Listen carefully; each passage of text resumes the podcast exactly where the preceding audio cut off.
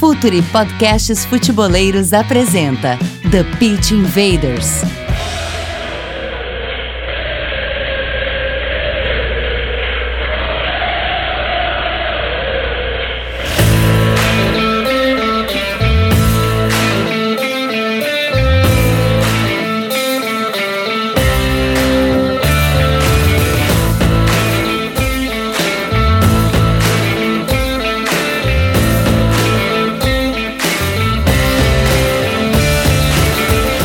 Olá, futeboleiros! Olá, futeboleiras! Futuri Podcasts Futeboleiras apresenta The Pitch Invaders, episódio 133. Estamos no ar em mais uma invasão futeboleira. Assinem o nosso feed no Spotify, iTunes, Google Podcast e principais agregadores.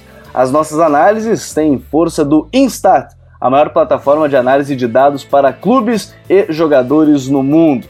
E a gente tem um agradecimento especial à parceria com a Grande Área. Inscreva-se na nossa newsletter e concorra ao exemplar do último livro lançado pela Grande Área sobre Jürgen Klopp. Em editoragrandearea.com.br você pode conferir todos os outros produtos destes nossos parceiros.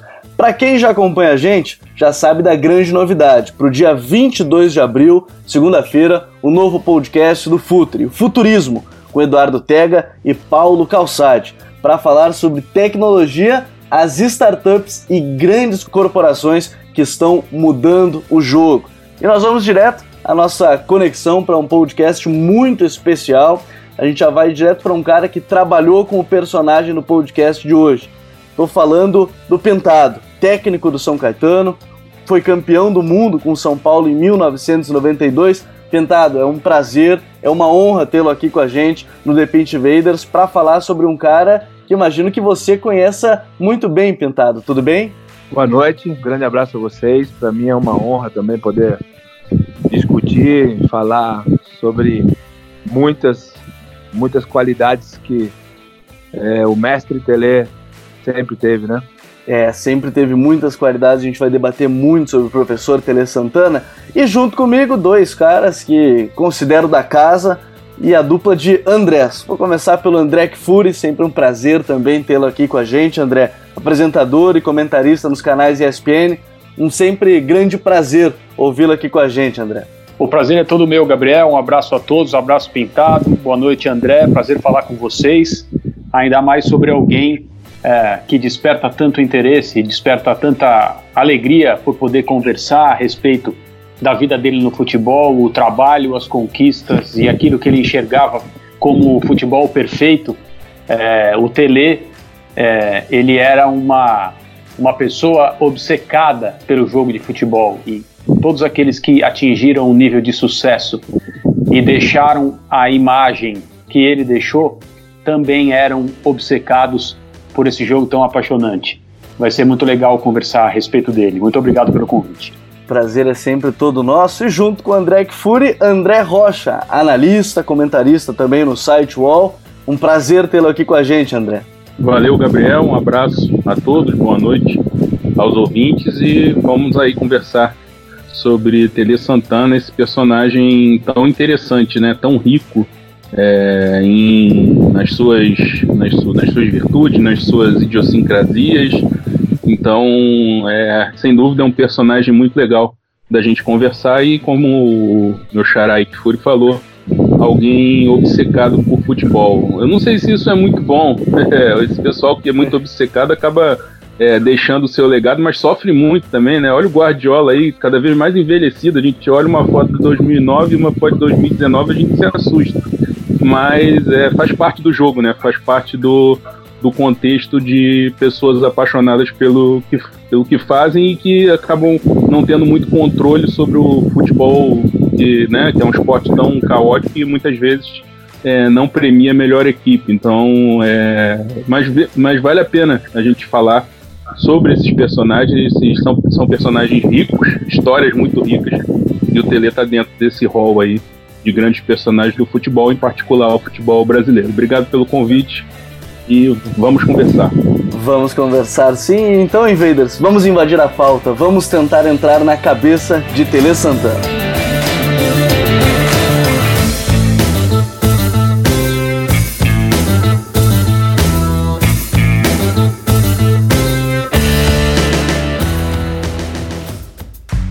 Está no ar o The Pitch Invaders, podcast semanal do projeto Futuri.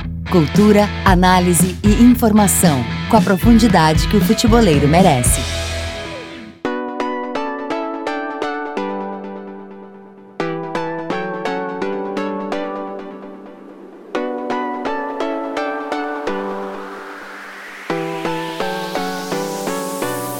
Pra gente falar do Tele Santana, um mineiro de Itabirito, nascido em 26 de julho de 1931 e que veio a falecer em 21 de abril de 2006, com então 74 anos, e apelidado, como vocês puderam ouvir no início do podcast, é Mestre Tele, por muitos, por quem trabalhou com ele, por quem esteve próximo, um cara que foi bicampeão do mundo comandando o São Paulo, um cara que treinou a seleção brasileira em, em 82, onde apaixonou muitos torcedores e a gente brinca que deixou órfão muitos torcedores no futebol brasileiro.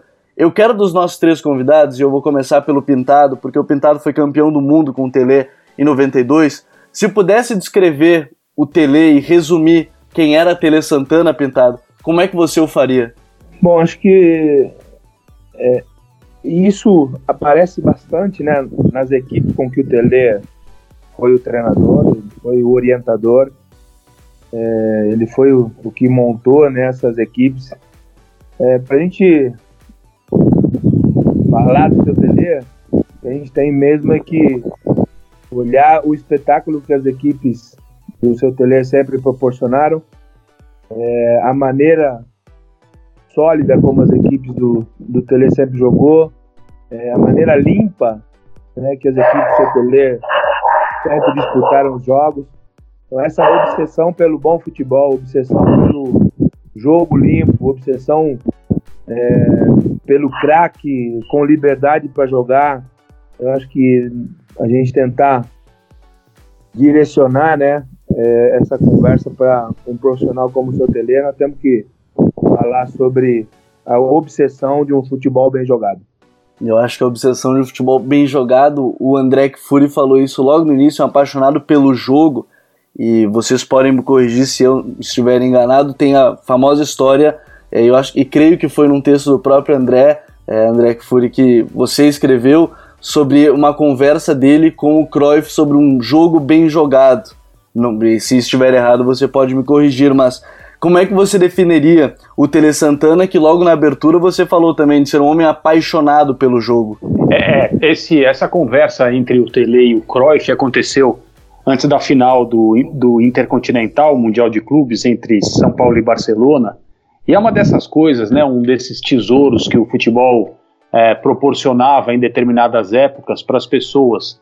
É, isso foi publicado em um meio de comunicação espanhol, se não me engano, e eu mencionei isso numa coluna que eu escrevi, é, porque houve testemunhas desse encontro, né? Se encontraram no hotel, no saguão ou no bar do restaurante do hotel, na véspera de um jogo dessa magnitude. É, quando você pensa que eles se encontraram em campo, um dirigindo São Paulo, outro dirigindo Barcelona, imagine o que seria isso hoje, né?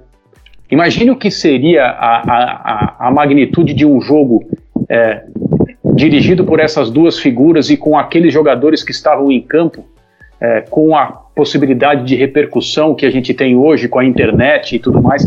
Seria, um, sei lá, um evento sem tamanho, uma coisa absolutamente gigantesca que atraía as atenções do mundo inteiro de uma maneira é, aprisionante, eu diria.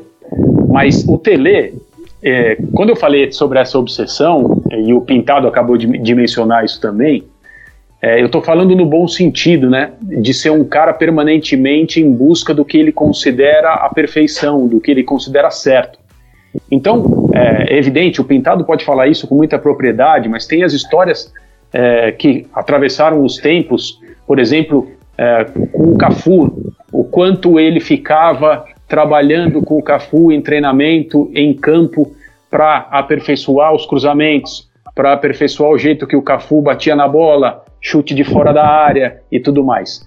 Isso é um caso com um jogador que nunca se importou em falar sobre isso, nunca se importou em dizer como muitas vezes aquilo é, o deixava, digamos assim, é, cheio, né, farto de tanta orientação, de tanta cobrança, de, dessa coisa professoral de tirar do jogador aquilo que ele tem de melhor ou também de ensinar para ele com todos os detalhes possíveis aquilo que ele pode fazer melhor, né, que ele ainda não sabe fazer. E o Tele é isso, né? Era isso. O Tele era um professor, ele não se contentava com pouco, ele era absolutamente é, rigoroso naquilo que ele considerava correto. É, muitas vezes ele se indispôs com jogadores, especialmente aqueles que eram muito mais jovens do que ele, né, por causa dessa distância entre gerações e as maneiras diferentes de enxergar a vida e o futebol e a fama e essa coisa de comprar carro. Muitas tem muitas histórias a respeito disso. Mas acima de tudo ele era um, um, um maluco pelo jogo bom, pelo, pelo futebol bem praticado, né? É, eu nem sei se é necessário a gente falar em sistemas. É, o Tele ele é um expoente, é um representante do bom jogo brasileiro de futebol. E se a gente for pensar no time que simbolizou isso da forma mais completa, evidentemente é a seleção brasileira de 1982, aquela que encantou o mundo e é comentada até hoje, mesmo sem ter ganhado a Copa do Mundo, e é, para minha sorte, que tenho 45 anos, o time que me formou como apaixonado por futebol e depois como jornalista, porque primeiro vem uma coisa e depois vem outra. Mas eu, te, eu tive o privilégio de ser formado por aquela equipe e pelo futebol espetacular que ela apresentava. E que equipe mesmo, porque ela marca de todas as formas é, o futebol brasileiro. E aí eu já passo essa bola do André Kfouri para o André Rocha. Quando o André fala de representar essa escola de futebol brasileiro, e a gente vê muito isso no Brasil de 82. O São Paulo de 92 também tem essa característica, é, André. E como é que você consideraria o Tele é, na história do futebol brasileiro? Talvez ele seja um dos maiores, se não o maior e mais importante treinador que a gente já teve. Mas qual é a importância dele nessa formação que o próprio André Kfouri falou é, e nessa vontade dele de ter esse jogo bonito, o futebol bem jogado, na verdade, qual é a importância que o Tele tem nesse contexto todo?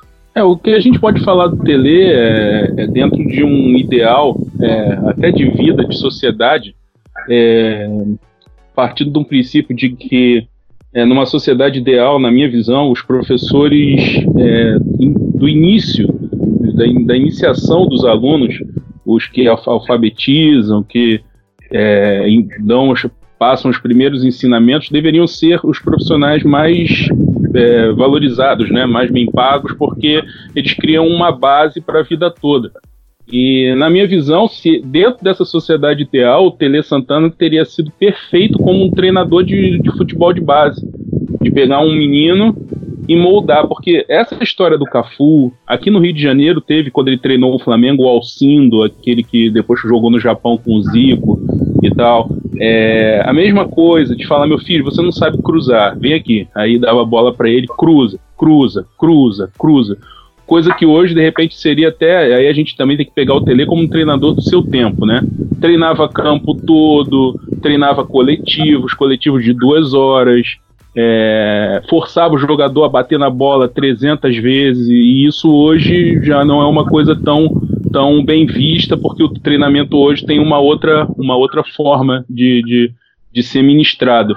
Mas é, essa questão seria trabalhada por ele, a questão dos fundamentos, a questão até da, do amadurecimento profissional, de entender qual é, a é, qual, qual é até a função social do jogador de futebol em termos de exemplo. Ele trabalharia isso no início, que aí ele não precisaria ter que ficar consertando isso e chamando tanta atenção é, depois no profissional, tendo que ficar resolvendo problemas. O Cafu era um, era um jogador muito limitado tecnicamente e que ele acabou é, contribuindo e ajudando. Então, é, é o, o que Fúrio falou em professor, eu também vejo por, por aí, mas o ideal seria que tivéssemos Tele Santana é, trabalhando na base, muito bem remunerados e preparando os jogadores pra, para o futuro, para a sua carreira. E aí ele não teria que ter consertado tanta coisa ao longo, no, ao longo do caminho, né? Pois é, e eu quero entrar nesse ponto com o Pentado e o Tele, ele trabalhou, para se ter uma ideia, em Fluminense, Atlético Mineiro, São Paulo, Botafogo, no Grêmio, no Palmeiras, Seleção Brasileira, é, enfim, tantos clubes aqui no futebol brasileiro. e, e também no Awali, que aí acabou sendo fora é, do Brasil. E Pintado, quando o André ele cita esse formador que era também o Tele, o, o André Kfouri fala sobre é, o futebol bem jogado. Você participou de, de um grande período com ele, é, e aí eu já quero entrar um pouco mais dentro do que era o trabalho do Tele Santana, porque muitas pessoas perguntaram, e eu coloquei nas redes sociais do Futre justamente isso, que elas gostariam de saber sobre o Tele Santana, o que elas têm curiosidade sobre o Tele Santana. Como é que era essa mentalidade dele de resultado, desempenho, é, como ele pensava o time, como é que era esse, esse período que você viveu com o Tele, também como formador, mas também como cara que pensava desempenho, resultado, como é que ele falava com todos vocês jogadores nesse sentido? Bom, primeiro quero parabenizar tanto o André Kifuri como o nosso André também aí, os dois Andrés foram muito felizes quando relataram não só o Tele profissional, não só o Tele treinador, não só o Tele técnico, mas o Tele também é, orientador, né? É, ele não era apenas o treinador, não exigia apenas dentro de campo, o Tele sempre exigiu um comportamento de todos os atletas, um comportamento profissional, comportamento de respeito com o clube, comportamento de comprometimento com o clube. É, isso sempre foi muito, muito marcante para mim, né? Eu posso dizer que eu sou um dos pequenos grandes exemplos do seu Tele, porque acho que o André Kifuri colocou bem isso. É, o seu Tele não tinha preocupação e ele não cobrava apenas dos jovens, né? Que ele entendia sim que os mais jovens tinham que ter é, um controle maior do seu dinheiro, teriam que ter um equilíbrio maior é, na sua com a sua imagem, a exposição tinha que ser de uma maneira mais é, ponderada. Então, é, o Tele ele foi várias vezes interpretado por alguns jovens como um cara muito chato, um cara que pegava no pé, um cara que cobrava muito. Eu vi um jogador jovem no São Paulo, ninguém me contou essa, eu vi. Um cara querendo partir para cima no seu tele para tentar, de uma maneira, às vezes até agredir, agredi-lo, porque o seu tele não liberou esse jogador mais jovem para uma folga, sendo que o tele explicava por que não vai por que você não pode, por que você não está liberado. Porque nós tínhamos um jogo importante no final de semana e esse garoto queria uma folga no meio de semana para ir ver a mãe. E o seu tele foi muito claro. Eu falei, não, mas você não vai porque sua mãe não tem 20 anos, né? Você quer ir visitar alguém que tem 20 anos, 22 anos. Então, você não deve ir porque nós temos um jogo importante. E esse moleque ficou maluco. Depois chegou a jogar no grande clube, é, seleção brasileira, jogou no exterior. E com o tempo a gente acaba vendo que tudo que o seu Tele nos orientou naquele momento, em todos os sentidos, tanto profissionalmente dentro do campo, como na parte pessoal, todos que ouviram, os que ouviram, né, esses conselhos, essas orientações que muitas vezes soavam como uma pressão, uma coisa chata, um cara é, que não tinha respeito com, com ninguém. É, todos que seguiram os conselhos do seu tele, hoje têm uma vida equilibrada, hoje têm é, condições de encarar profissionalmente ou de serem respeitados, né, pessoalmente e também profissionalmente. Isso é algo que ficou muito marcado. O seu tele não era apenas um treinador. Muitas vezes ele era um orientador de uma maneira com uma com uma mão pesada, sim, com a mão forte, mas sempre pensando no melhor para o atleta, no melhor para o jovem, no melhor para o homem, cobrando igual dos mais velhos, assim como ele cobrava dos mais jovens. Então, ele era um cara muito justo, não era o mais simpático, não era um cara que tinha sorrisos fáceis, mas era um cara muito exigente que a maioria de, dos que trabalharam com ele aprenderam muito e chegaram no alto nível pela orientação do seu telefone. E eu acho que esse depoimento ele é muito legal do Pintado e eu quero só seguir dentro desse sentido, Pintado, porque uma parte do que, do que você falou me, me deixou intrigado, e quando você fala que quem ouviu o mestre Tele hoje é, tá pronto, hoje está bem, hoje vou usar a palavra tranquilo. O que que você, Pintado, traz do Tele para os seus trabalhos é, com os jogadores? E a gente, e notem, a, a gente gosta muito de falar aqui no Futre sobre questões táticas, mas pensem, a gente está falando sobre Tele a gente não tocou em nenhum momento nesse assunto porque ele também era um cara que sabia lidar muito fora nesse sentido e a gente precisa trabalhar com gestores, principalmente também no futebol. Pintar o que, que você traz dessa experiência com o Tele para o que você tem hoje? O que, que ele mais lhe ensinou nesse trabalho como que você traz hoje como treinador? Bom, a princípio, é, o que para mim marca muito e a cada vez que eu entro em campo para dar um trabalho é, que a gente já programou um dia antes, é, eu, eu sempre ofereço, como o seu Tele fez por todos né, naquela época, eu sempre tento oferecer todas as condições do atleta poder resolver os problemas dentro de campo. Eu tento encontrar todas as soluções, eu trabalho muito, isso para mim é muito importante, isso é um legado do seu tele. Eu tenho que oferecer todas as informações para que esse atleta consiga solucionar todos os problemas dentro do jogo. É muito difícil é, numa partida de futebol você ter a velocidade que o jogo exige e cada vez mais é assim. É, é muito difícil você encontrar a, a melhor decisão num jogo de tanta pressão, num jogo tão importante, num jogo de tanta exposição.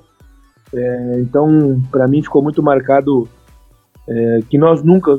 Aquele time do São Paulo de 92, campeão do mundo, campeão da Libertadores, esse time nunca teve, e também é, a equipe de 82 da seleção, essa equipe nunca se apertou em momentos decisivos. Essa equipe sempre procurou é, e sempre encontrou boas decisões. É, o que tem que fazer no momento decisivo, o que tem que fazer na hora difícil. Isso todas as equipes do seu tele sempre tinham muito claro. Claro que uma coisa é você saber, outra coisa é você executar, mas essa essa situação de você ter sempre solução para os problemas do jogo, isso me marcou muito. É, isso é muito importante porque o jogador também ele tá pego em adversidades em, em diversos momentos. E André Rocha, é, para a gente pegar, por exemplo, São Paulo, que a gente está citando tantas vezes, que foi campeão no mundo em 92, ganhou por 2 a 1 em cima do Barcelona. E aí tinha o Zete, Vitor, Adilson, Ronaldão e o Ronaldo Luiz, Toninho Cerezo, depois o Dinho, Pintado e Raí, Cafu, Palinha e Miller. Se a gente pudesse hoje trazer para o que, que seria esse time, como jogava esse time, é, quais eram as principais bases que a gente tinha nesse time do Tele lá em 92? É, o Tele, ele, ele a partir já de 86, da Copa de 86, quando ele é, adiciona o Elzo como um volante é, na seleção, é, ele passou a trabalhar com um jogador é, de maior proteção a, a, defesa. Ele já trabalhava assim, né? Mas aí teve aquele, é, digamos, um hiato ali na Copa de 82. É, não vou dizer que fez falta, eu tinha que ter jogado Batista, mas enfim, foi alguma coisa que ele é, fez uma, uma reflexão sobre a maneira como ele armava os times. É óbvio que o jogo também evoluía. E, e aí você tinha um jogador que era até o pintado, sabia sair para o jogo, mas ficava mais na proteção. É, e você tinha jogadores que, que pensavam e, e no meio-campo, pelo meio, né? Cerezo, Palhinha, Raiz, jogadores de, de toque curto ou, ou, passe longo, dependendo da necessidade. E ele acreditava também em muita velocidade pelos lados, né? O Vitor com o Cafu ali era, era, era um negócio de, né? Às vezes atropelava, passava de roldão por cima do, do lateral adversário. Se o lateral adversário ficasse sozinho no 2 contra 1. Um com eles dois, os caras passavam. O cara nem. Quando ele virava, o, cara, o, o jogador já estava na linha de fundo. Mesma coisa do outro lado com o Ronaldo Luiz. E o Miller, que era o cara que jogava mais adiantado, né? Mas era, era, era um, um centroavante meio ponta esquerda, né? Ficava um pouco mais aberto pela esquerda e só jogava de primeira, né? Dava meio toque na bola E era um cara incrível porque é, ele tinha amadurecido a maneira de jogar, então ele sabia fazer pivô, sabia tocar de primeira, mas também sabia fazer dar profundidade de jogada, tanto que ele faz a jogada no fundo do gol do Raí, né, no Barcelona, aquele gol de peito, gol, primeiro gol do São Paulo. Então era um time que tinha muita inteligência, o Raiz eram jogadores que apareciam na área, ninguém ficava na área, né? O Miller ficava mais adiantado, mas sempre por um lado ou por, pelo outro. É, até quando jogava o Elivelton, né? Então ficava mais pela esquerda e o Miller pela direita. Isso no ciclo todo, né? Do Tele no São Paulo. E o Raí aparecia na área, o Palinha aparecia na área, o Cerezo aparecia na área. E uma outra coisa que o Tele tinha, que era muito interessante nos seus times, e o Pintado pode comprovar, é que eu, eu vi um treino do Tele, ele treinou o Flamengo aqui no Rio, então eu vi o treino, ele falava o seguinte, falava para os zagueiros, se você antecipa, toma a bola, não é para tocar e parar, você continua, você, você é o cara que vai puxar o contra-ataque, porque o, o, o, o adversário está saindo, você tá, e você antecipa o atacante na hora que os jogadores estão passando. Você toma a bola, você é o primeiro cara que vai armar o contra-ataque do, do, do, seu time. E o cara ia embora. E eu vi Aldair fazer isso, eu vi Antônio Carlos fazer isso, eu vi Valber, vários zagueiros. Então ele dava realmente liberdade pro jogador. E aí era a inteligência que o Pintado falou, dos jogadores saberem se virar. Por que, que, se um Adilson ou um Ronaldão tomasse a bola e fosse embora? O Pintado já sabia que tinha que ficar ali, cobrir o setor e o Cerezo tinha que ficar mais um pouquinho também ali na frente da defesa, e o time se reagrupava no caso do, do, do, do ataque perder a bola. Então, quer dizer, realmente era um time, era um time inteligente, um time é, moderno para a sua forma de jogar e com as características básicas do time do, Tele: valorização dos fundamentos, é, procurar roubar a bola sem fazer falta. Para ele, isso era uma burrice fazer falta, porque a posse de bola continuava com o adversário. Então era, era essa visão. E ele, uma coisa que ele foi aprimorando aos poucos e que realmente chegou no auge na, no, no São Paulo de 92. Para mim, é o trabalho mais completo do Tele, melhor até que o da seleção de 82, que tinha alguns problemas. O, no São Paulo ele pôde moldar, até porque né, ele teve tempo para isso. É, e André Fury, quando a gente fala é, desse time que tinha muita velocidade, o, o, André falou sobre essa saída até do zagueiro se ele roubasse a bola. Eu, eu, queria tocar de novo num ponto, quando você fala no início que ele representava muito desse, dessa escola brasileira de futebol. É, qual era a principal ideia que você via nas equipes do Tele, nesses conceitos que o Tele tinha sobre futebol e sobre o futebol bem jogado? E o que, que seria esse estilo do futebol brasileiro na equipe dele, de um time que não ficava cada um em sua posição sempre. Como é que era que você via essas equipes do Tele, André Kfouri? Eu acho que acima de tudo ele era um, um, um proponente, como disse o Pintado agora há pouco no começo da nossa conversa, de um jogo limpo. E eu acho importante fazer essa distinção, porque é, existe muita coisa no futebol é, que não é confessada, que não é divulgada, e um treinador não, não necessariamente precisa é, chegar aos, ao extremo de pedir para um jogador é, dar uma pancada no outro para que esse time tenha características mais violentas, mais brutas e mais grosseiras. E algo que os jogadores com quem o seu, o seu tele trabalhou sempre disseram era exatamente isso. Ele era um cara que não aceitava é, um jogo que não fosse limpo, um jogo que não fosse leal, um jogo que não fosse disputado na bola. É, isso pode não parecer importante em termos de estilo ou em termos de visão de futebol, mas é, também, como disse o André, tem um pouco de visão de vida também. E é uma questão é, que deve ficar marcada em relação ao que nós queremos do jogo de futebol. Né? É, se todo mundo que estiver envolvido na direção de equipes primar por um jogo leal, eu não tenho a menor dúvida que o tipo de jogo apresentado imediatamente melhora. Mas essa é uma outra questão.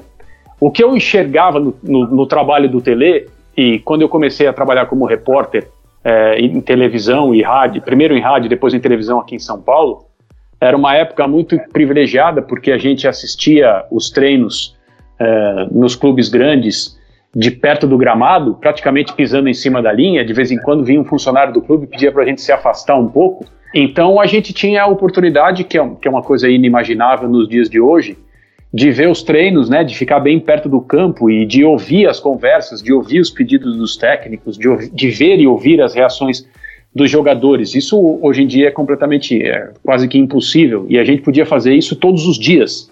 É, na, no período em que o Tele passou no São Paulo, era, era simplesmente todo dia você se ficasse ali tinha uma aula de que é o que significa ver um treino do Tele Santana. E ele era um cara que gostava muito de agrupar, de reunir jogadores técnicos. Ele gostava muito da, da posse, ele era um proponente do futebol com posse de bola. É, ele não necessariamente era um cara preocupado com a estética, mas ele acreditava na superioridade técnica, ele acreditava na, no que a, a reunião daqueles jogadores podia fazer com o time adversário e ele era um cara que gostava de ver a bola. Então essas coisas ficaram claras desde o início para mim, desde o primeiro, desde o primeiro treino, do primeiro jogo que eu vi de um time do Tele. No caso foi é, aquela seleção que a gente via pela televisão e depois mais tarde eu pude acompanhar o trabalho dele no São Paulo em treinos e jogos. Então ele era um cara que, que insistia muito nisso. Se a gente vai fizer uma separação um pouco drástica é, é, levando em conta uma discussão que está muito em voga também, que é ou ter a bola ou dar a bola ao adversário, o Tele fazia questão de ter a bola sempre, mas ele fazia questão de tratar muito bem essa bola sempre também. Eram duas exigências. E a partir daí o jogo dele se desenvolvia justamente pela reunião de jogadores técnicos e daquilo que, e que eram capazes de fazer aquilo que ele gostava. Se não eram capazes imediatamente, se tornariam capazes depois que ele ficasse trabalhando com esses jogadores incansavelmente.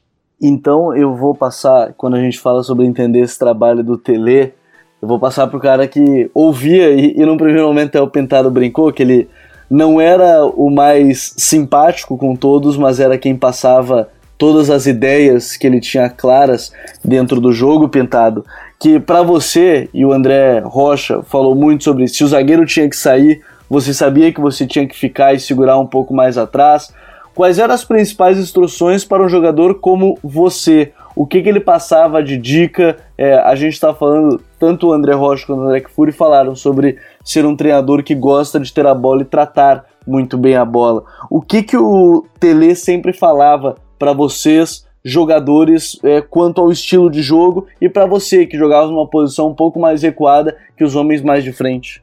a princípio, é, o que ele sempre me deixou muito claro era a minha responsabilidade dentro da equipe, era a minha importância como um primeiro homem de combate é, na frente da nossa defesa, é, o equilíbrio entre o, os espaços que a equipe pode deixar, com uma equipe tão ofensiva, é muito difícil se o, esse primeiro homem, se esse volante não não tiver uma boa leitura, você acaba deixando um espaço muito grande dentro da equipe e isso fica impossível é, para uma equipe conseguir o resultado quando a equipe está espaçada.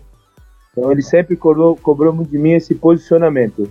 É, também essa de não fazer falta, porque ele sempre dizia que quando você faz falta, ou você está mal posicionado, ou você está mal fisicamente. Então eu sempre tinha comigo que eu tinha que estar bem posicionado e tinha que estar muito bem fisicamente.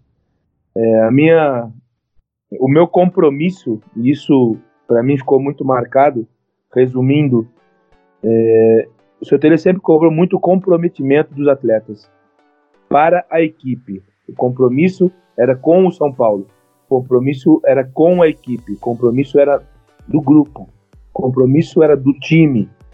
É, ninguém jogava sozinho, ninguém vencia sozinho, é, nada iria acontecer se a gente pensasse individualmente.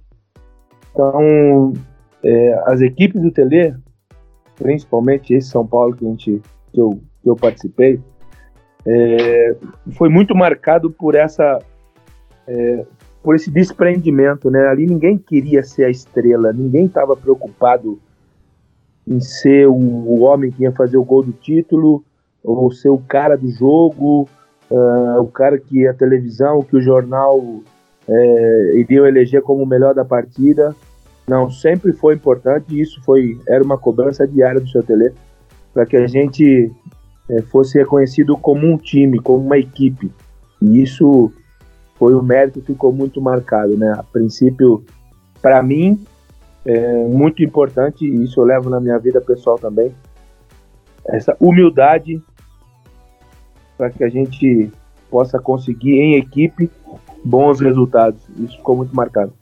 É, para fins de curiosidade, e num certo momento você falou diversas vezes, Pintado, sobre é, o time ter essa vontade de não ter esse medo em jogos grandes. Eu vou usar o termo medo, mas creio que você utilizou um outro termo, inclusive, mas é, nesse sentido de não sentir tanto esses jogos grandes.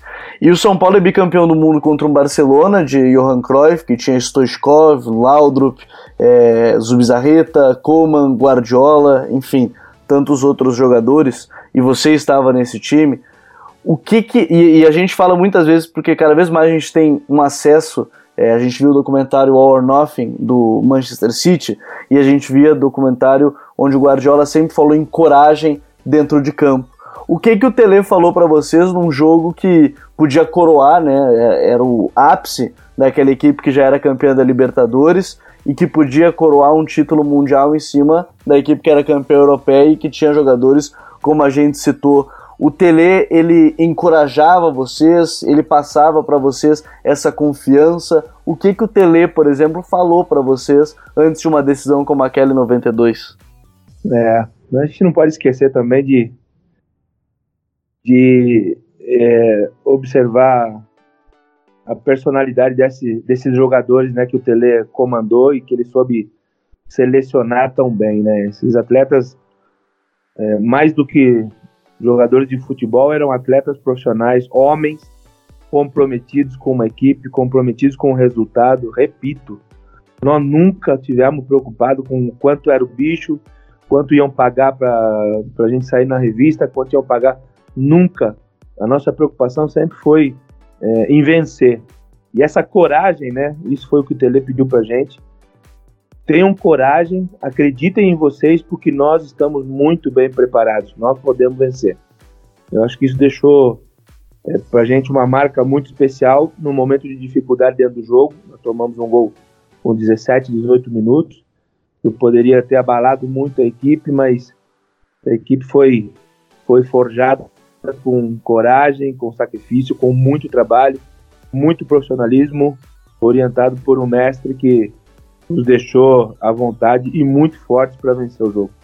Bom, é, entender o Tele, acho que está cada vez mais claro que a gente poderia falar muito sobre o Tele Santana, não só nesse São Paulo, e por isso eu quero falar também sobre o Tele Santana, seleção brasileira é, de 82, André Kfouri, porque você falou bem que ela foi bem o momento que moldou o seu gosto pelo futebol, mas creio que o Tele, e a gente falou diversas vezes sobre ele ter essa representatividade do futebol brasileiro, ele é um ponto de corte no, na história do futebol brasileiro quando ele faz aquela seleção que é lembrada por todo mundo, apesar de não ter vencido o título em 82? É, ele simboliza é, um tipo de, de impressão, um tipo de sensação, digamos assim, que uma equipe de futebol pode deixar nas pessoas, uma marca, né? É, que é aquilo que você sente quando vê um determinado tipo de, de equipe de futebol jogar. Né? É o que faz a gente atualmente procurar certos times. Todo mundo tem aquelas equipes é, que falam mais ao coração, né? Ou falam mais, digamos assim, aos olhos, por uma questão de, de beleza, mesmo que a beleza seja um conceito tão subjetivo e tão difícil de, de colocar limites nela, né? De saber exatamente o que ela significa no jogo de futebol. Mas quando se fala de bons times, né? Quando se fala dos grandes times da história das Copas, quando se fala dos grandes times da seleção brasileira, e quando se fala dos grandes times da história do futebol, a seleção brasileira de 1982 sempre aparece, sempre é mencionada, é, até mais vezes, eu creio, fora do Brasil do que aqui no Brasil, por razões que precisam de um outro podcast para a gente é, tentar entender e, e explicá-las. Por quê? Por causa da sensação, por causa do, do espírito, por causa do que aquele time deixou. E aí o fato de ter conquistado ou não ter conquistado, ele passa a ser secundário. a respeito disso, eu não quero deixar aqui uma impressão é, de que, é, para mim, tanto faz se uma seleção ganha ou não ganha a Copa do Mundo para que ela tenha o seu lugar na história. Eu, eu não quero é, desconsiderar o resultado final, que é tão importante. Eu estou falando sobre outra coisa. Eu estou falando sobre a sensação que aquela equipe deixa em gerações e gerações de pessoas, especialmente aquelas que puderam ver a coisa acontecendo ao vivo, né? É, principalmente aqueles que eram é, contemporâneos daquela equipe. Tivemos aqui a sorte de poder dizer, temos a sorte de poder dizer isso. O que eu quero dizer a respeito do resultado é o que o Falcão sempre diz quando perguntam a ele é, o que aquela derrota representa para ele como jogador de futebol e como pessoa. Ele tem uma frase que é doída, dolorida, uma frase que, que, que comove quando, quando a gente ouve o Falcão dizer. Ele diz o seguinte, que a, aquela derrota, aquela eliminação e aquele resultado para a seleção da Itália, ela dura pra, eles duram para sempre. É, se a seleção brasileira de 82 tivesse vencido a Copa, o sabor da vitória teria se diluído ao longo dos tempos e o que restaria seriam as lembranças e o orgulho. A derrota, ela é eterna. É esse tipo de derrota, ela não diminui com o tempo.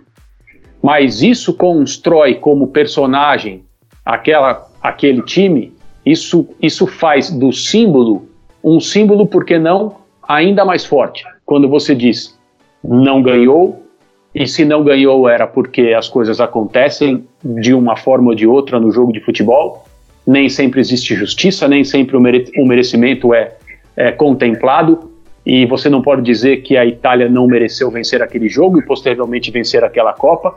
O que eu estou falando é outra coisa. O que eu estou falando é sobre a sensação que aquele time deixou nos seus melhores momentos. E essa sensação, assim como a sensação da derrota para aqueles jogadores, também dura para sempre.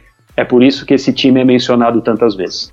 E ele é eterno, né, para todos e muita gente às vezes acaba fazendo comparações que talvez seja exagerado quando a gente fica querendo comparar seleções, mas elas trazem sensações diferentes. Eu acho que o André tocou num ponto fundamental de, de como foi essa sensação que trouxe a seleção de 82. Agora, André Rocha era uma seleção que a gente falava, logo no início você falava, não vou dizer que tinha que colocar fulano ou ciclano, ou Batista ou algum outro jogador, mas como é que jogava o Tele com aquela seleção de 82? Porque o que a gente acompanha era um time de muita liberdade, né? Porque tinha Sócrates, é, tinha Falcão, tinha Cerezo, enfim, tinha tantos craques que era difícil talvez pedir para que eles ficassem presos numa só posição. Mas como é que jogava aquele Brasil de 82? É, antes de qualquer coisa, é, eu gostaria de convidar a quem ainda não fez isso a assistir, procurar na internet em algum lugar a sequência de todos os gols da seleção de 82. Todos os gols são bonitos. Tem algum toque diferente, ou na finalização, ou na construção, é, pegando até o corta-luz que o Falcão faz no gol do Éder, no segundo gol contra a União Soviética, é, passando pela jogada que o Falcão, no último gol da seleção, cortando para dentro, Cerezo atraindo a marcação toda e o Falcão mandando a bola no ângulo, para não falar da comemoração dele, que talvez seja a imagem mais simbólica é, daquela campanha brasileira na Copa, apesar de ser no jogo da derrota. É, mas era uma seleção que ela foi montada ao longo do tempo e por incrível que pareça, ela chegou na Copa é, meio que um Frankenstein. Por quê? Porque o Tele começa a preparação daquela seleção é, e eu acredito que talvez aquilo fosse a ideia que ele tinha para aquele, aquele Brasil, que já, já vinha com uma ideia que é, era uma ideia que vinha com o Cláudio Coutinho na fase final do Cláudio Coutinho na Copa América de 79 é, que era jogar com o Sócrates e o Zico, se alternando ali é, como uma espécie de falso 9, e dois ponteiros, ou dois jogadores é, ou pelos lados ou entrando em diagonal para finalizar. O primeiro, primeiro jogador que jogou ele pela ponta direita foi um jogador do Santos que se chamava Newton Batata. E as características dele se casavam muito bem com aquele ataque que não tinha o Éder na ponta esquerda, era o Zé Sérgio, que jogou no São Paulo, enfim. É, e, e, ele acabou perdendo também o Tita, que, que, que enlouqueceu e resolveu que não queria ser ponta direita da seleção. Chegou no Flamengo, também não queria mais ser ponta direita no Flamengo, queria jogar na posição do Zico. E, o, e ele jogava no time, na seleção, com o Zico. E o Zico não ficava chateado com ele porque entendia o, o lado dele, mas ele surtou e não quis mais ser convocado, era titular, o Tele contava com ele para a Copa. Aí ele acabou colocando o Paulo Isidoro ali é, e acabou é, abandonando essa ideia do, do, do ponta e jogar sem centroavante e acabou sempre usando um centroavante. Era o Reinaldo, testou o Roberto Dinamite, testou o, o Nunes, que era do Flamengo, e o, o, centroavante da Copa seria o Careca, que seria um jogador que casaria bem a características dele com a seleção, porque ele era um jogador técnico e era um jogador também de profundidade, de, de, de receber bola na frente, de lançamento, e tinha vários jogadores para passar a bola para ele, Zico, Falcão, Sócrates, o próprio Éder. Então, é, então aí quando chega na Copa, ele desmonta isso para juntar Cerezo, Falcão, Sócrates e Zico. Não tinha treinado isso sequer. É, tem 45 minutos contra a Escócia, porque o Cerezo estava suspenso ainda da outra Copa. E na, na, estreia jogou Falcão, Sócrates e Zico. E o Dirceu foi inventado pelo Pelé na ponta direita, outra coisa difícil de entender. E, e aí ele junta Cerezo, Falcão, Sócrates e Zico e fala: vocês vão se revezar na ponta direita. E o primeiro tempo contra a Escócia só fica o Zico na ponta direita. Quando dá o intervalo, o Zico entra no vestiário, isso ele me contou, e falou: olha, se for para ser assim, me tira me tira e bota o Isidoro. Porque só eu tô ficando na ponta direita. E isso, com o tempo, foi se ajustando e acabou se tornando até uma grande virtude da seleção, se você for parar para pensar. O gol do, do Serginho contra a Argentina sai de uma jogada em que o Falcão entra pela direita, o Zico passa a bola, o Falcão vai na linha de fundo, cruza no cabeça do Serginho. O gol contra a Itália, o primeiro, o Zico cria jogada driblando o Gentili da direita para dentro, o Sócrates entra no espaço e recebe a bola e faz o gol, e o outro, o Falcão, recebe pela direita, corta para dentro, o Cerezo passa como lateral e ele mete no ângulo. Então, isso foi solucionado ali. Então, mas foi solucionado ao longo da Copa. E tinha o Serginho na frente, que era uma referência, mas que não era um jogador que estava acostumado. Todos os times do Serginho jogavam da mesma forma, ou eram dois pontas, ou era um ponta aberto e um aquele falso ponta que compunha o meio, mas muito, ou normalmente com um lateral passando e ele na área recebendo cruzamento, recebendo o passe do ponta de lança, mas ele não era um cara de tabela, de, de, de preparar a jogada. Ele até fazia um pivô, porque ele tinha muito corpo, mas ele não tinha tanta técnica. Então isso atrapalhou alguns ataques da seleção, sem contar a atuação muito ruim dele contra a Itália, inclusive atrapalhando um ataque da seleção que seria um gol do Zico. Então era uma seleção que realmente, como você falou, tinha muita liberdade, às vezes só ficava o Oscar no campo de defesa, ia Luizinho, ia Leandro, ia Júnior, ia Cereza, ia Falcão, ia todo mundo. É, hoje, pensando, as pessoas falam: ah, podia ter tirado o Valdir Pérez quando tomou aquele frango contra a União Soviética, botado Paulo Sérgio. Mas o Valdir Pérez tinha feito grandes partidas antes da Copa. Difícil barrar um goleiro ao longo da Copa. Ah, podia ter colocado o Edinho no lugar do Luizinho, porque o Luizinho jogou mal contra a União Soviética, mas depois o Luizinho foi bem. Pérez também foi bem, fez uma grande partida contra a Argentina. Então, a única coisa que, pensando hoje, dentro daquela seleção, que talvez eu faria contra a Itália, seria uma, uma orientação só. Leandro e Júnior, um vai, um fica. Cereza e Falcão, um vai, um fica. Seria a única coisa que eu faria né, dentro daquela equipe. Mas, assim, respondendo objetivamente sua pergunta, era um 4-2-3-1, se a gente pudesse falar assim na prática, com alguém ocupando o lado direito, podia ser qualquer um deles, e os outros se reagrupando ali no meio-campo, com o Éder na ponta esquerda, bem aberto, porque o Júnior apoiava por dentro, e esse pela direita vinha mais para dentro para o Leandro apoiar bem aberto. O Serginho de referência e o Zico teve esse momento jogando na ponta direita, fazia alguma movimentação, mas normalmente o Zico ficava atrás do Serginho para chegar na área para finalizar. Era um time com muita liberdade de movimentação, por conta exatamente desses espaços a, a, a serem preenchidos. E esse buraco na direita facilitou também a movimentação de toda a seleção para que nesse espaço houvesse o elemento surpresa para chegar e fazer os gols. Mas eu encerro esse comentário, que eu peço perdão por ser longo, é, com esse convite a esse exercício. Pegue um vídeo com os 15 gols da seleção brasileira de 82. É isso que eu acho e que até hoje converso com as pessoas, é, é, tanto brasileiros quanto no exterior, é isso que marca. Essa seleção só fez golaços em, naquela Copa do Mundo. 15 golaços, com, sempre com um toque de arte. Eu acho que isso que é, valeu para essa seleção e que simbolizou e eternizou o Tele Santana no futebol. Eu espero que todos terminem realmente de ouvir o podcast ou juntamente com ele assistam todos os gols da seleção brasileira de 82, porque eu concordo com o André, são todos gols muito bonitos por algum detalhe é dentro de todos eles. E Pintado, quando a gente falou dessa liberdade, o André falou dessa liberdade que tinha a seleção, dá para dizer que essa liberdade que o Tele passou na seleção de 82, ele levou para o São Paulo, é, que você trabalhou, que você foi jogador com ele, era uma característica marcante dos seus trabalhos dessa liberdade para todos os jogadores. Por exemplo, o Cafu jogava aberto pelo lado direito na equipe, mas se ele precisasse ou se ele tivesse a possibilidade, ele poderia atravessar e chegar do outro lado. É, ele dava essa liberdade total para os jogadores ou ele queria sempre que vocês ficassem no mesmo, numa mesma posição?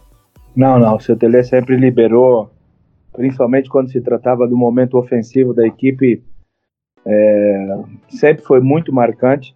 Tanto é que no São Paulo de 92, ele encontrou uma maneira de jogar com o Vitor na lateral e com o Cafu, que também era lateral, é, jogando pelo lado direito. É, essas soluções né, que o Tele encontrava para as equipes, buscando sempre o jogador de qualidade, buscando sempre aquele que tratava a bola da melhor maneira, aquele que era é, sempre o jogador que é, tinha uma sequência de bons, de, de bons passes, boas finalizações, é, de boas soluções, de boas decisões. É, essas, essas liberdades, né, a gente já via desde a Copa de 82, com o Júnior chegando de trás fazendo gol, é, os volantes do Brasil sempre próximos da área adversária, Toninho Cerezo sempre finalizando, é, o próprio Falcão também entrando é, por dentro ali já como um homem de beirada. É, essas soluções que o Tele ofereciam, é, exatamente por isso, né, por, pela liberdade e pelo comprometimento que cada jogador tinha com a equipe. Tudo bem, você vai atacar, esse companheiro vai ter que ajudar na parte defensiva. E a hora que você perder, você vai ocupar a posição do teu companheiro que está fazendo a parte defensiva. Acho que essas, é, é, essas condições que o Tele impunha para a equipe, sem nunca deixar de lado o jogar ofensivo, o jogar bonito, acho que isso fez com que o Tele marcasse, né? E a gente está falando com ele aqui com tanto carinho, com água na boca de ver novamente isso, e a gente sabe que não vai acontecer mais, mas é, essa liberdade para que todos jogassem em busca do gol, em busca da vitória, isso foi muito marcante e, e pensando na minha posição, é, depois que a gente via uma seleção de 82, 86, buscando é, de qualquer maneira a parte ofensiva, e a gente podia dizer que as equipes do Tele é, o Tele nunca tinha ganho um título internacional. A partir do momento que ele encontrou esse volante, esse cabeça de área, esse homem que equilibrasse defensivamente a equipe, para que essa equipe fosse totalmente ofensiva, eu acho que a partir daí, em 92, eu fico feliz por estar sendo, por ter sido essa peça, né? Que nesse momento o Tele encontrou como, como solução. A partir daí, o Tele ganha um título muito importante e fica marcado eterno, mais ainda, né? Mais marcado eternamente no futebol. E eu sei que a gente poderia ficar conversando horas e horas sobre o Tele, mas eu quero encerrar pelo menos o debate sobre quem era Tele Santana e entender essas ideias do Tele pintado com uma pergunta e que você praticamente respondeu é, nessa sua última resposta, falando que dificilmente vai ser repetido ou talvez não vá se repetir mesmo. E eu não quero taxar comparações, eu não quero dizer que alguém é parecido ou próximo, mas a minha questão e que muitas pessoas mandaram no nosso perfil era quais técnicos hoje no mundo teriam características parecidas com o que era o Tele. E eu não quero taxar ninguém de o cara se inspirou totalmente no Tele ou que tem as ideias totais do Tele, mas se hoje a gente pudesse dizer, e pode ser no futebol brasileiro, pode ser no futebol internacional, do que você acompanha de futebol pintado, tem alguém que você acredita que tem essas ideias mais próximas do que eram os ideais do Tele, apesar de ser algo muito difícil de ser repetido? Não, o próprio Guardiola já, já falou sobre isso, né? Ele sempre diz que a, a partir do momento que ele viu a seleção de 82, a partir do momento que ele enfrentou o São Paulo de Tele em 92, é, a ideia de futebol dele era jogar como o Tele jogava, jogar para frente. É, acho que o Guardiola sinaliza muito bem isso. Acho que aqui no Brasil hoje, é, pela liberdade que tem o, acho que o, o São Paulo está fazendo isso no Santos. Eu gosto muito dessas, desses, dois, desses dois trabalhos. Claro que o São Paulo é muito cedo ainda para a gente dizer se realmente é assim, vai ser assim, sempre será assim. Mas é pela liberdade que o São Paulo tem hoje de poder jogar bonito sem o compromisso de ganhar, que é o que parece. É, eu acho que tanto o Guardiola como o São Paulo, uh, sem deixar de lado, né, claro, o nosso, o nosso futebol brasileiro, principalmente. É, acho que aqui no Brasil nós temos, por características, né, Flamengo, Palmeiras, é, que poderiam ser mais, mais ofensivos, com essa liberdade, como eu já disse, de ter menos pressão para conquistar título e mais liberdade para poder jogar bonito e, consequentemente, você também vai conseguir títulos, é, tanto Abel como Felipão também podem e, e vão oferecer essa, essa grande oportunidade da gente ver bons jogos ainda. Bom, e para a gente encerrar, então, agradecer mais uma vez. A gente poderia fazer outro podcast para falar mais ainda sobre o Tele. Eu quero ir direto agora no nosso The Pitch Invaders 133 para as nossas dicas futeboleiras. The Pitch Invaders apresenta Dicas Futeboleiras.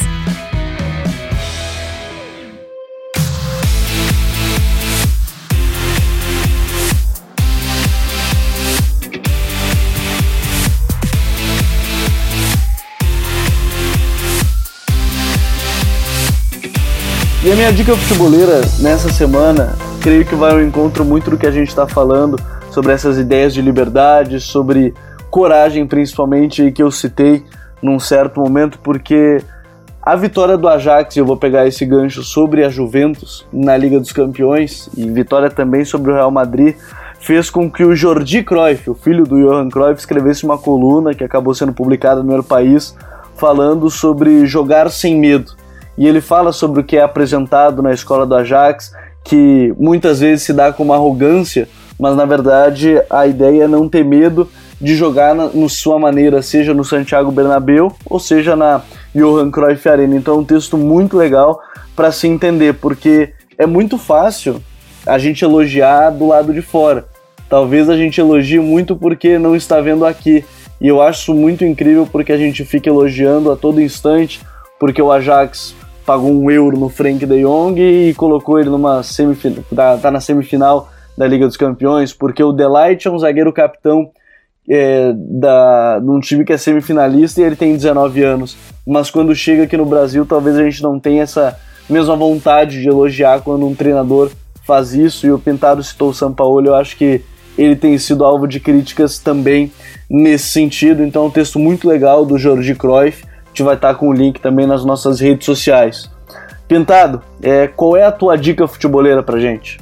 Ah, vou deixar um livro muito especial. É, de um homem também que, como o mestre Tele, é, não é apenas o técnico, mas Alex Ferguson escreveu um livro que chama-se, o título é Liderança. Eu acho que ali ele conta uma história, montagem das equipes, administração é, do grupo, é, a maneira com que ele liderou esse grande Manchester United por um tanto tempo, é, o relacionamento com os atletas, a maneira com que ele é, sempre conduziu né, o lado pessoal da equipe, as vaidades, é, os problemas extra-campo que todas as equipes têm, é, levar um grande Manchester ou um, um, clube a se transformar numa potência, acho que vale muito a pena para que a gente, não só para o futebol, né? São, são informações que podem nos ajudar muito na parte administrativa de qualquer empresa.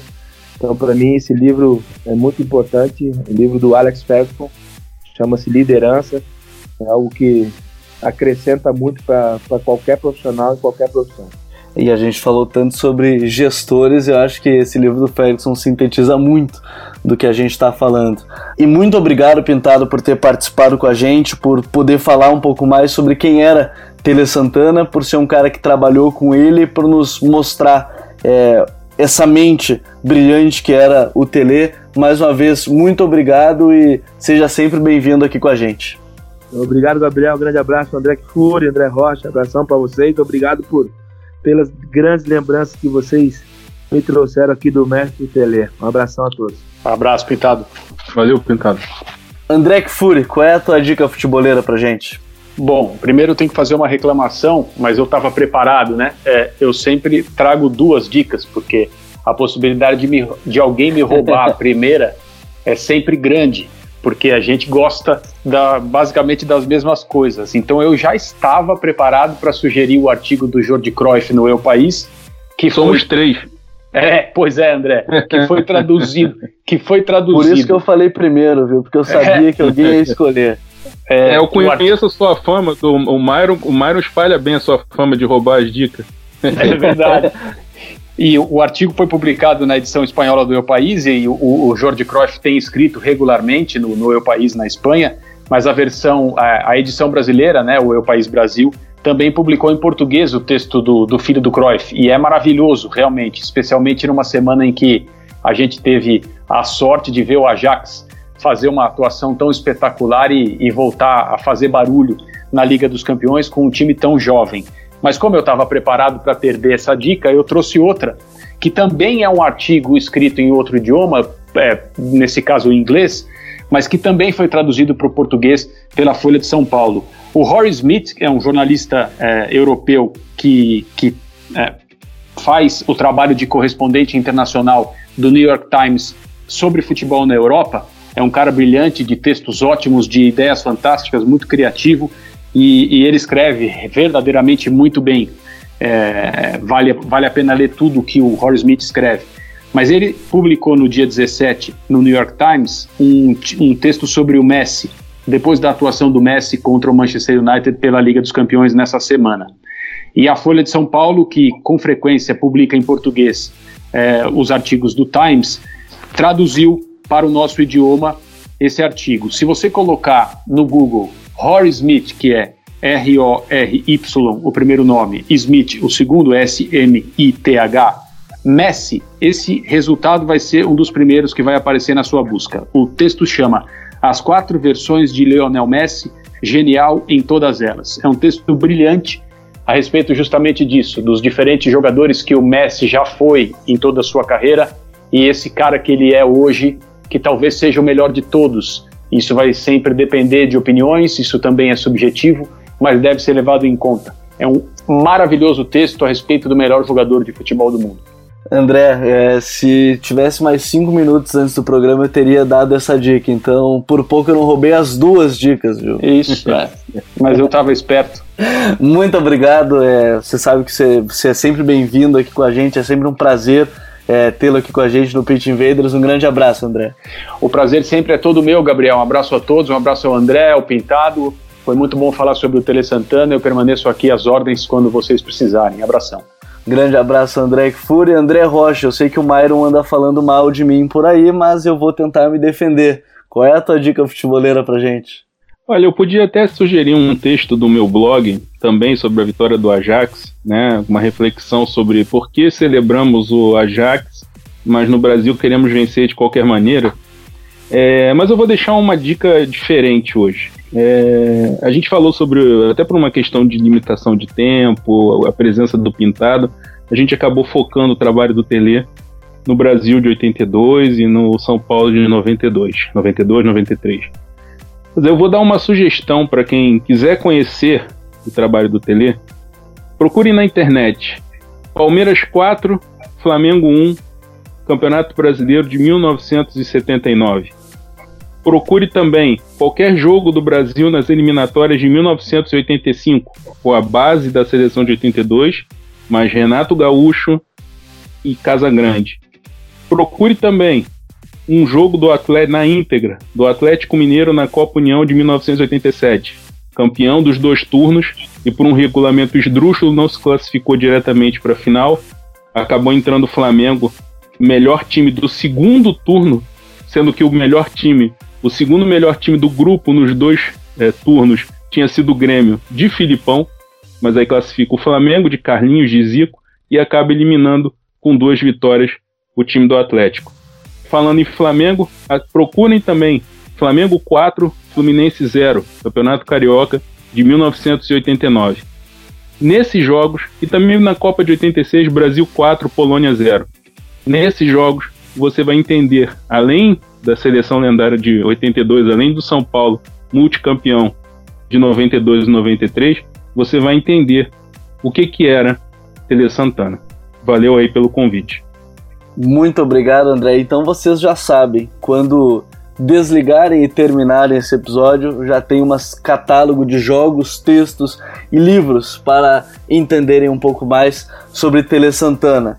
E nunca esqueçam, esse é o The Pitch Invaders, o podcast do projeto Futre, que você assina no Spotify, iTunes, Google Podcast e principais agregadores. As nossas análises sempre têm força do Instat, a maior plataforma de análise de dados para clubes e jogadores, e o nosso agradecimento especial à nossa parceira Grande Área. Inscreva-se na nossa newsletter e concorra ao exemplar do último lançamento sobre Jurgen Klopp. E para quem quer ficar ligado, na segunda-feira do dia 22 de abril, o novo podcast do Futre, o Futurismo, com Eduardo Tega e Paulo Calçade, para falar sobre tecnologias, startups e grandes corporações que estão mudando o jogo.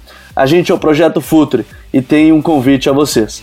Pense o jogo. Um abraço e até a próxima invasão. The Pitch Invaders.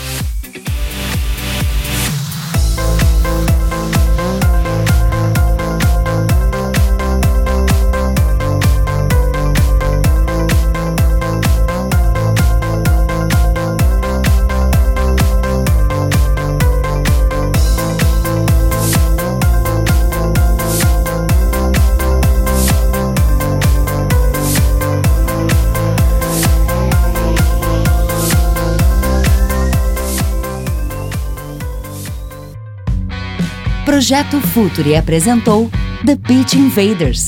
Acesse www.futuri.com.br. Pense o jogo.